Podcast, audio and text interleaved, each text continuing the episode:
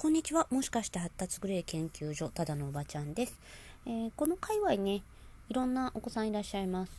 もう、怖いもの知らずの子もいらっしゃるし、もう怖いものばっかりというお子さんもいらっしゃいます。で、怖いものばっかりっていうお子さんがね、まあ、あの、どんどん怖いものが増えていく感じだとすると、ちょっと、あの、何か手当てをした方がいいだろうなっていうふうに思うと思うんですね。で、その、なんで怖いものが増えていくんだろうと。あの、親御さんとしては、今まで、あのなんていうのかな、成長によって、あの、いろいろ得ていく、できることが増えていくと思っていたら、できることが減ることがある。それはとても不安になりますよね。ところがですね、まあ、成長って結構その繊細さを手放すことも含まれるんですね。あるいは、その成長によって、まあ、知能が発達する。えまた、あの、なんていうんですかね、物理的な、あの、危険をね、察知する能力がついたりとか、まあ、危険をあの予測する能力がついたりする。それによって危ない、えー、これは危ないぞと判断する機会が増えるっていうこともあります。なので、その成長の過程として、あの怖がりなフェーズが出てくるっていうのは、この回はよくあることです。あのー、いや、でも、その、それはそれとしてね、でもみんなやってるんですよねっておっしゃるかと思うんですけれども、ね、みんな怖がらずにできてることがうちの子だけできなくなっちゃうっていうのはどういうことなんですかって思われるかと思うんですけれどもその周りがやってるから自分もやれるはずみたいなそれって全然根拠としては脆弱なのって分かります？って私はよく申し上げるんですね。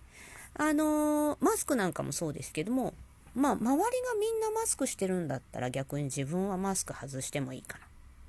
ならまだなんか論理的かもしれないけど、周りがみんなマスクしてないから、じゃあ自分も外していいかなっていうのは、それはちょっとどうなのかな？っていうとこですよね。ワクチンとかもそうですよね。みんなが打ったんだったら、まあ自分打たなくていいかなっていうのは、まあわからんでもない。だけど、あの、みんな打ってないから自分も打たなくていいっていうのは、それは論理性に欠けてるんですよ。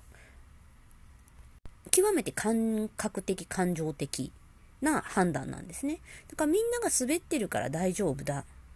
て思うっていうのは、実は、あのー、まあ、ある種の論理性を持ったこの頭の中では、理解不能なんですよね。だって他の子がいたら、他の子が突き飛ばしてくるかもしれないじゃん。とかね。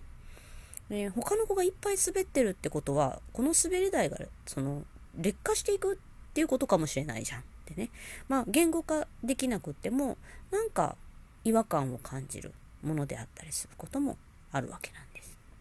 それでもね、あの、多くの子は、あの、他の子に引っ張られるっていうか、その群れとしての機能が、あの、知能を上回ってね、つまり、その、本能的な、群れとしての本能が、知能を上回るっていうこと、知能や理性を上回るっていうことは、まあ、しばしばあります。なので、まあみんながやってるからいいかと。まあ赤信号みんなで渡れば怖くないじゃないですけど、あの、まあ赤信号はまあね、私、あの、周り車いないんだったら通っちゃっていいっていう、あの判断もある種、あの、適用的かなと思うんですけども、なので赤信号は絶対に渡っちゃダメよって言って、青信号なら絶対安心っていう気持ちになってしまうんだとしたら、それがかえって良くない教育だとか、まあ、それは難しい、めんどくさいことなので、今この子でね、話してもいいかわかんないですけども、その危ないっていう感覚をそもそも、あの、親御さんとか周りの方がね、えー、刷り込みすぎているというほどではなくてもね、あの、原理原則っていうものをすごく、あの、五章大事に抱えちゃう子にとっては、その、危ないよっていう言葉がずっと心にトゲとして刺さってる。みたいなところがあります。1回とか2回とかしか言われてなくても、危ない。これは危ないんだ。だから、やっちゃいけないんだっていうふうに、あの刺さっていくんですね。で、それは子育てする、幼児さん子育てしてる親御さんにとってはすごい都合がいいんです。危ないよって言ったら止まってくれるから。だけど、まあ、必ずじゃないですけどね。あの、危ないよって言っても友達と一緒ならブワーって走っていっちゃうみたいなまあ、あのそういう子の方が多いんだけれども、えー、危ないよって言ってる友達がブワーって走っていっても1人だけ親の声に反応してピタッと止まれるとかそもそもああいうのはいけないんだよねってあの言えちゃう子思っちゃう子そういうお子さんはあのちょっとそのリスクとの関わり方が難しくなっていく時が来やすいかもしれない。えぜひご相談いただけたらなと思っています。というのは結構世界を広げるっていうのは常にリスクが伴ってるんですよね。今いる場所から移る時そこに大体リスクがあると考えていいわけなんですよね。例えば家にいる、うん、リスクは割と少ないかな。まあ、でもお風呂に入る。結構リスクある行動。ねえー、友達に会う。うん、今感染症蔓延してるので結構リスクある。ね、学校行く。感染症蔓延してるし、いじめもあるし、えー、リスクがある。えー、それから、え旅行に行く。これもリスクがある。ね。えいろんなことにリスクがありますね。部活をやる。ね、運動系の部活をやる。これもリスクがある。それから恋愛をする。これも大きなリスクがあります。もちろん結婚をする。これもリスクです。えー、リスクだらけなんですよね。言ってみれば。で、さらに言うと、毎日の生活の中でも、お料理、ね、えー、包丁危ないよ、ね、火危ないよ、キッチン危ないから入っちゃダメ。こういったものがね、その時理解できてなくても、何年かしてポコンって頭の中に、浮かんで、ああ、そうだ、危ない場所である。っていう風になる。でそういうね、呪いがこう知らず知らずかかってると、お料理せねばならない時にもなんかお料理怖い。何かわかん、なんでかわかんないけど、なんかお料理なんて絶対無理な気がする。っていう風になってしまうような気がします。で、そう、ような気がするだけじゃなくって、よそういう気がするので、あの、呪いを解いてみるっていう作業を行います。ね、ごめんね。なんか昔私言っちゃったよねって。キッチン危ないから入るなって言っちゃったよね。とかね。あの、包丁危ないから触るなって言っちゃったと思うんだけど、とか。まあ、あの、それについて、申し訳ない。